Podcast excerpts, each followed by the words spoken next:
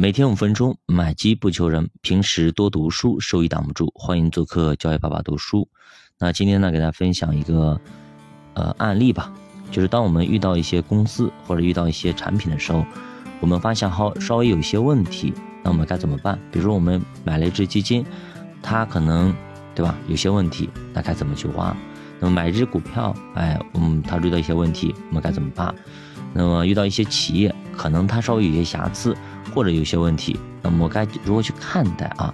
今天呢，给大家聊一个企业啊，这个企业呢，呃，也是非常出名啊，但是呢，命运多舛啊，成立了大概十年啊，十年十几年了啊，呃，从二零一二年到现在十几年的时间啊，一直呢命运多舛。那么今天呢，我们就聊聊这个事情啊，最近出了一些事情啊，我们来聊一下。它是在线音频第一股啊，已暴跌百分之九十，它是否还能撑起两百七十亿的估值？那么它的月用户已经达了二点七亿啊，有二点七亿的用户，但是却做成了一个亏本生意，非常像百度那个时候的一个瓶颈期啊，非常非常像音频平台啊。这个平台咱名字不说啊，近日呢再一次提交了招股书，你在港交所上市。刚刚我去查了一下，他们家啊，港交所上面有个代码，但是是空白的啊。据悉，这已经是他第三次冲击 IPO，前两次呢都无功而返。业内人士分析啊，为什么作为中国第一品牌啊音频平台？三次 IPO，啊都没有成功，为什么？这次是否也能成功呢？还是说还是名落孙山呢？连续连年亏损啊，是他 IPO 不成功的一个非常关键的因素啊。仅仅近三年亏损额就高达二十亿元，因为急需大量的资金，也就是说他要扩展项目，他必须要大量的烧钱。而且呢，它没有明确的盈利时间表，什么时候开始赚钱不知道。它跟那个亚马逊不一样，亚马逊呢，它是非常烧钱烧钱，但是呢，它一旦停止扩张，它就大把大把的利润都在，啊，这让这家企业呢处于非常艰难的境地。作为中国在线音频第一的平台啊，可以说它的月活跃用户已经达到了二点七亿。手握着二点七亿的用户，每天平均收听二点四个小时，这家企业却把它做成了一门亏本的生意啊！最近四年啊，可以说是巨亏啊，巨亏多少呢？一百三十亿，这到底是为什么呢？它是如何做到的呢？我们细细来讲啊，呃，世界上最长的河是亚马逊。亚马逊合成了呃那个世界上最大的电子商务平台，传说中最大的宝藏谁？阿里巴巴。那么阿里巴巴成为了中国最大的电子商务平台。那么世界上最高的山是什么山？这是它的创始人当时回应外界为什么这家公司会起名这个的原因和由来。这家公司呢也没有辜负它的名字啊！自二零一二年成立以来，用户呢是飞速的增长。二零一四年五月，他宣布完成 A 轮融资。那么随后呢，在二零一五年到二零一六年，完成了阅文集团的战略投资、华山集团的一些投资啊 B 轮投资和小米等等的 B 加啊理论投资。这个时候估值已经达到了十二亿美元。非常不错啊，在此后的三年里面，他一直保持了一年啊融资一次的这种节奏，完成了从 C 轮到 E 轮的这种融资，像京东、好未来、城市传媒、腾讯等等纷纷啊入局，大佬入局给他又一个资本的加持啊。二零二零年 E 轮融资重启，获得了九亿美元的啊融资。不过，资方在选择上市投资之前呢，低价入场的意图非常非常明显啊，想着抄一把。值得注意的就是啊，曾经因为集资诈骗锒铛入狱的郑大系的啊戴志康，跟这家公司存在着千丝万缕的一个股权关系。这家公司成立之初呢，董事长正是戴志康，啊，正大投资占股百分之六十六，第一大股东啊。直到二零一八年，正大投资仍然是他的第二大股东。二零一九年五月二十四号，包括正大投资戴志康、小米的洪峰在内的十二名董事集体退出。二零一九年六月二十四号，啊，第二大股东正大投资退出。他的一个股东行列，全身啊走了。三个月以后啊，上海公安局浦东分局通告啊，正大公司法人代表戴志康与多位高管已在八月二十九日投案自首。戴志刚承认啊，通过理财平台吸收资金，现在已经无法兑付。那么碰到雷了啊，碰到了当年非常火的 P to P 啊。晚上呢，那个这家公司发表声明称，正大投资曾经是他们早期的投资人，但是呢，他们的法定代表戴志康从未参与过公司的业务经营跟业务决策。目前正大投资发展跟这家公司已经没有任何股权关系。二零一九年十一月二十二号，媒体报道啊。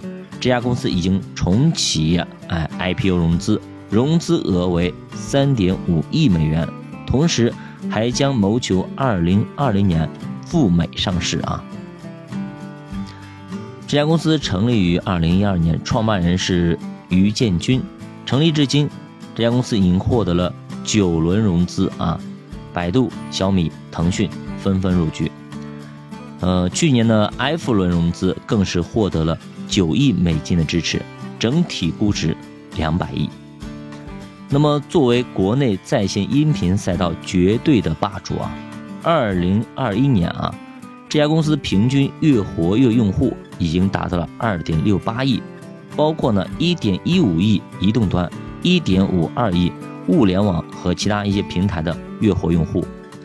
根据资料显示啊，二零二一年啊，这家公司移动端用户啊。共花费了一万七千四百四十一亿分钟收听音频内容，那么占了多少呢？占我们中国所有在线音频平台啊收听的百分之六十八点三，相当可怕，巨无霸啊！截止到二零二一年十二月三十一号啊，这家公司拥有超过三点三九亿条音频内容，对应总内容时长，那么加起来总共有多少呢？二十四亿分钟啊，涵盖了历史人文啊、个人成长、亲子情感、商业财经啊，包括娱乐等等等等啊。那么这家公司的收入来源于像订阅、广告、直播以及其他一些创新的产品和服务。其中呢，二零二一年订阅业务营收二十九点九亿，广告业务的收入是十四点九亿，直播收入十个亿。也就是说。订阅业务是它的一个基本盘啊，也就是付费的这种会员啊。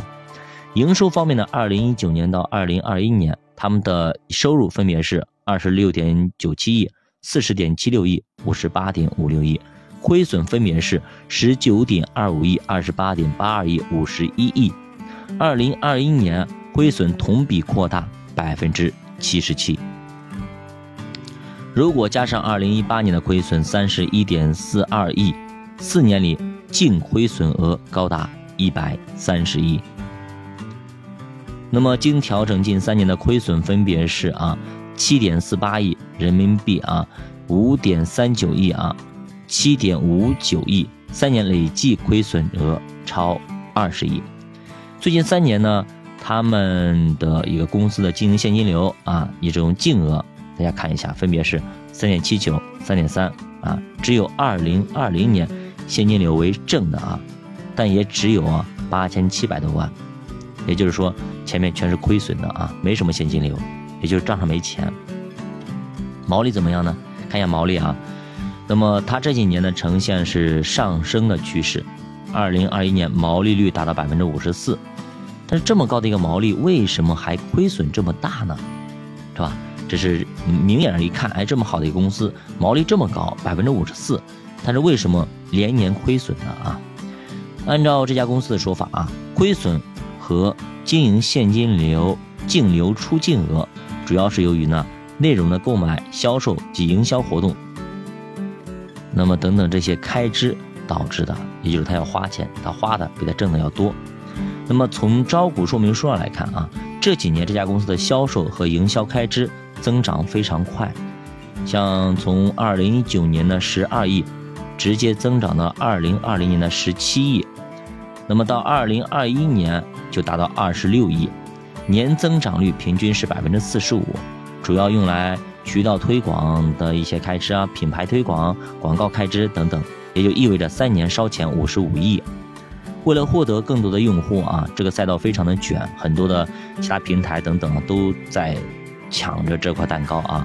那些这家公司从二零二一年开始，针对新用户，特别是三线以下的用户，它推出了一个叫“春运一路上解闷儿”啊，就听啊我们，呃母亲节啊什么呃等等啊。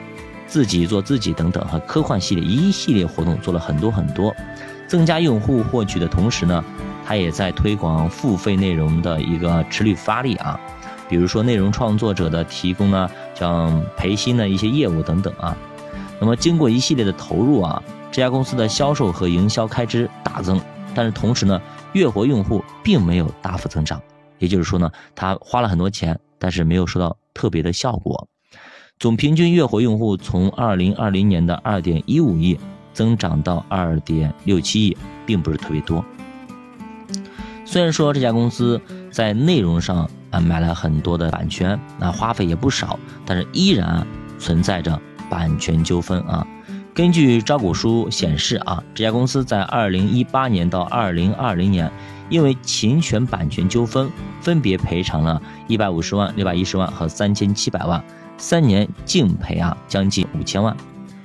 天眼查显示啊，这家公司的母公司啊，母公司涉及案件两千七百九十三件啊，那么被告两千零三十九例，百分之五十三的案件是侵害了作品信息网络传播权啊一些纠纷。近些年呢，包括很多的作家、音乐人，都是怎么说呢？都只公开指出啊，这家公司。存在着各种各种样的一个侵权行为啊！二零一八年，作者作家那个曾鹏宇啊，曾在微博公开称啊，他发现这家自己的书籍呢，啊，成了这个有声书内容，并且未得到他本人啊和出版社的授权，并且影响到了自己后续以及被推出的正版的有声书，也说自己做的有声书已经被侵权了，并且在一年以后再次被侵权。这也引起了中国文字著作协会啊的关注，等等啊，因为呢，这个东西版权之争啊，在这个中国社会上，呃，非常非常多啊。你说你的，我说我的，这东西呃，有的时候不好说啊。咱们这个地保留意见啊，为什么呢？因为那个呃，比方说那个前几年啊，去年啊，今年还是呃，二零二二零二二年啊，那个刘德华不是嗯做了一个广告嘛，一家汽车，汽车是奥迪还是什么忘记了啊？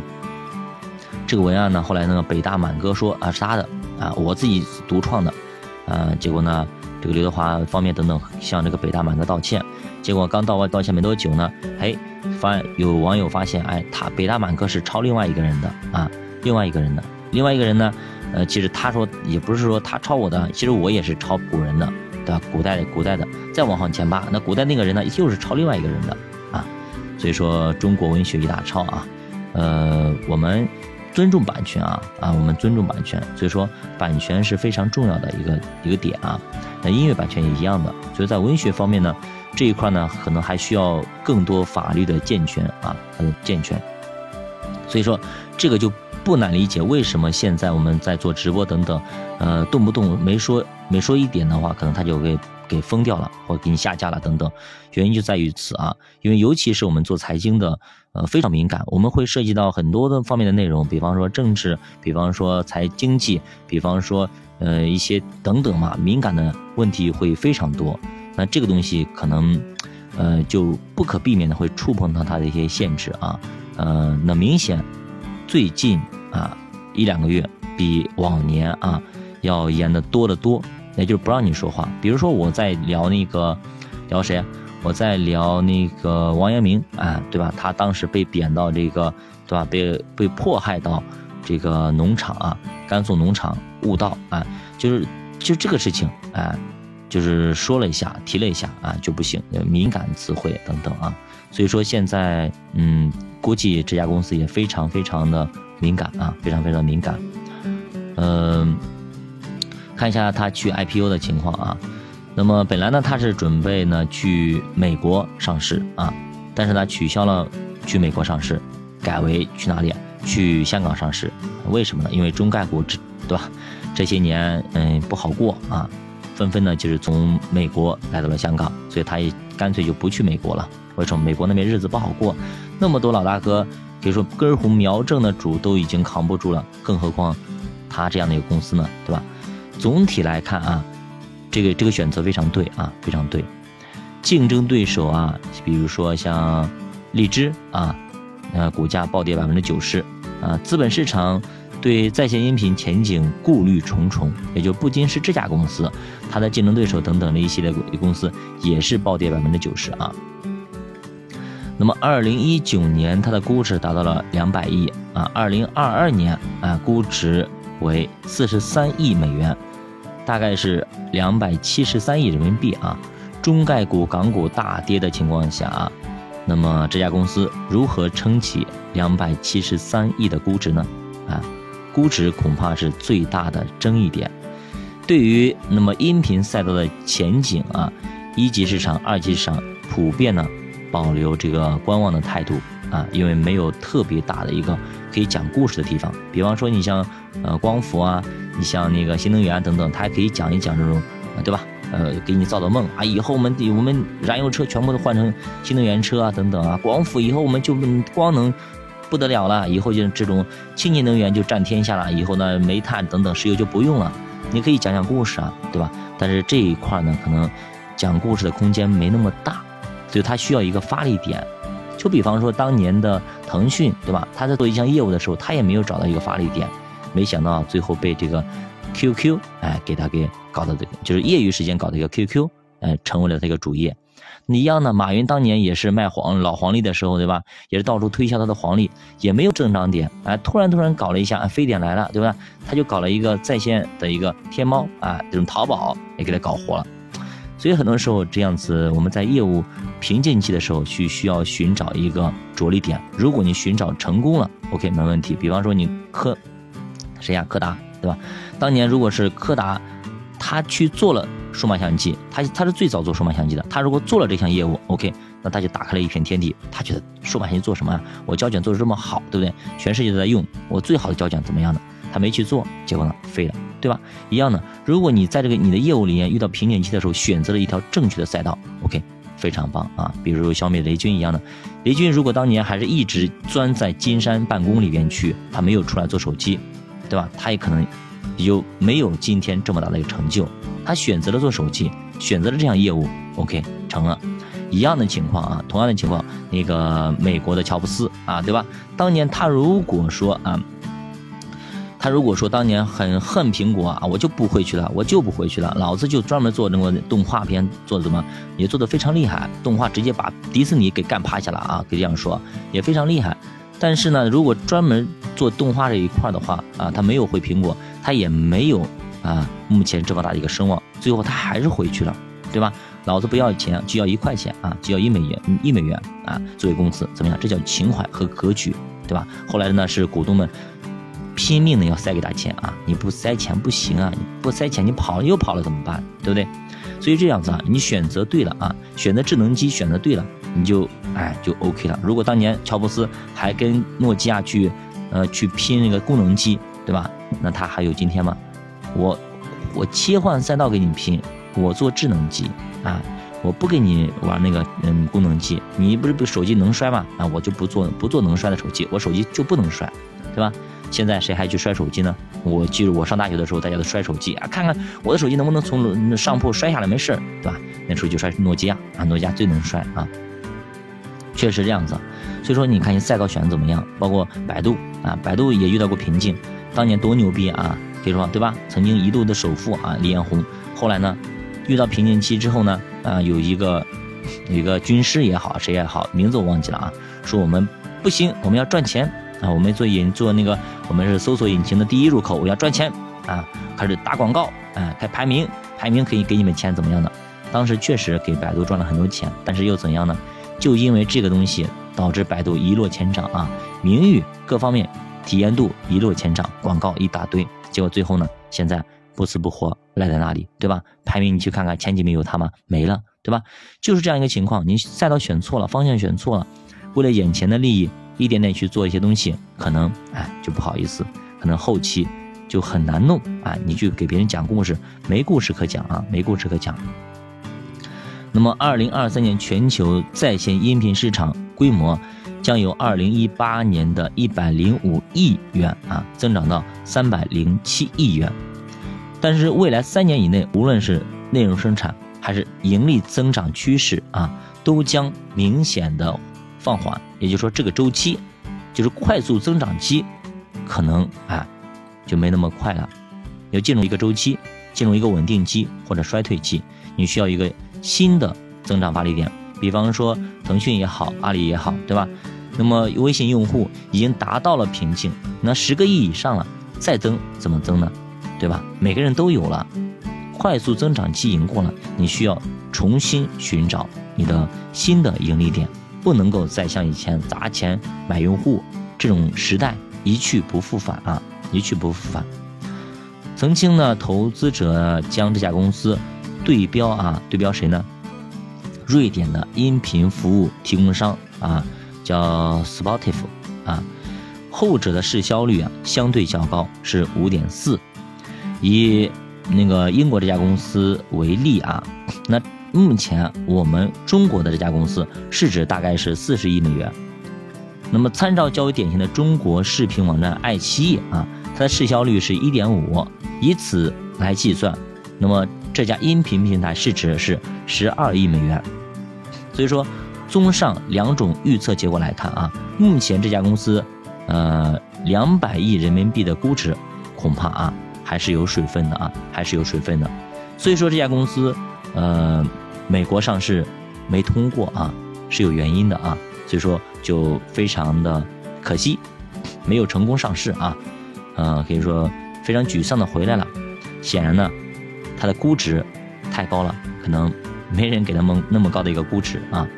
那么如果啊，就是市场很多人都在传闻说，你的估值要砍去一半，人家才会要。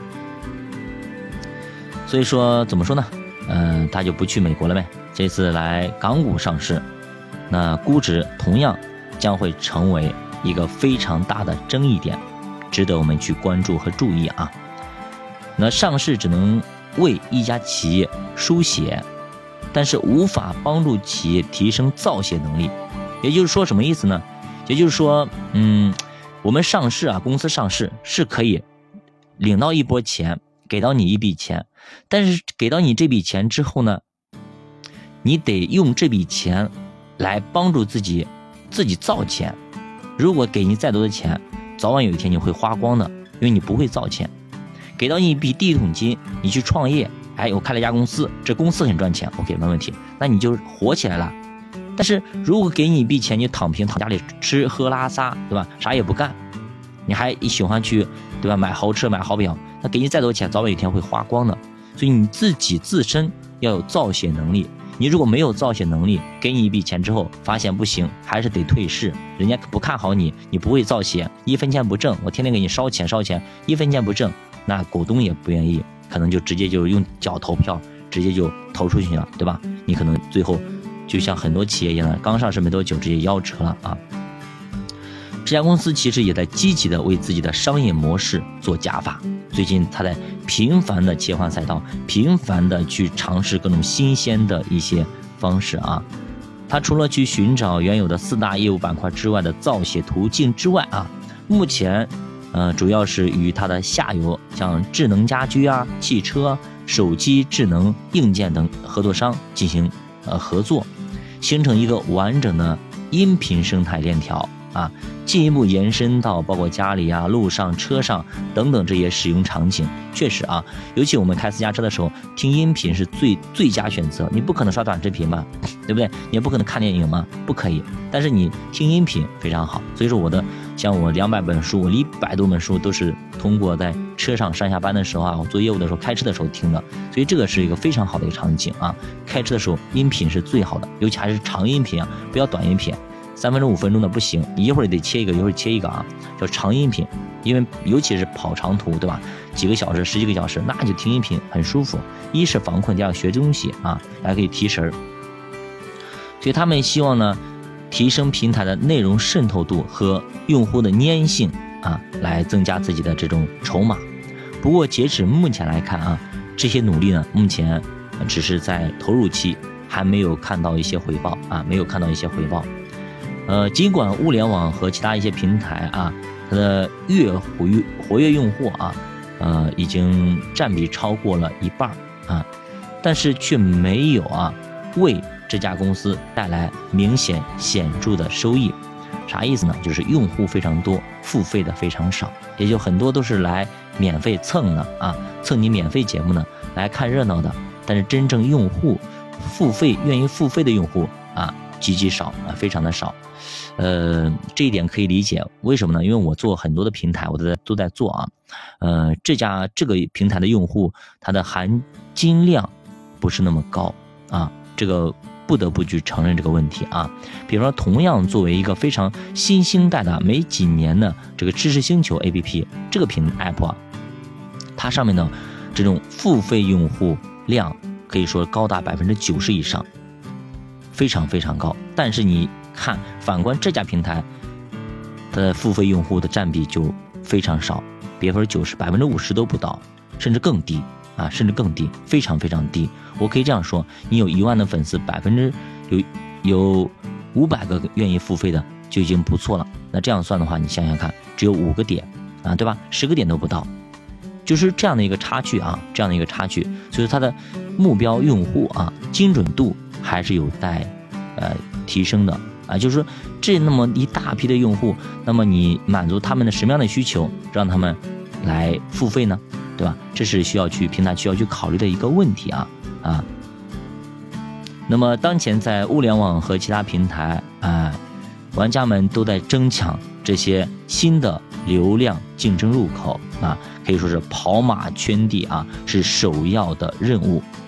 过去可能还顾不上如何去变现，把先把用户给圈进来再说。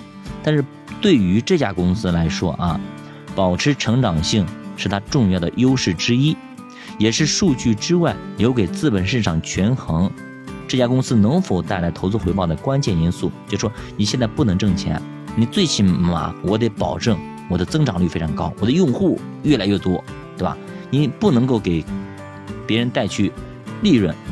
但是我可以有很多用户，这些用户目前来看还没有给我带来收益，但是终有一天我会找到一个一种可以赚钱的一种模式，这种模式我可能还没用还不知道，比方说微信一样的，对吧？一样的疼，QQ 也一样的，我先做起来，用人多了，我再去找它的一个哎，对吧？盈利点。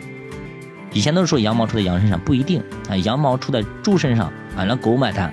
都有的，所以说现在模式非常多啊，那么我们就先做着，等它以后，那以后再说啊，以后肯定会找到一种新的模式，那那个找到新的模式的那个人可能还不还没有出来，所以就等着，所以也给资本市场带来了很多很多遐想的空间嘛，对吧？所以说关乎到公司这次能否顺利的敲锣上市，如何调整自己的业务。来增强自己的盈利能力，解决版权的一些风险，所以这家公司还有很多的路要去走。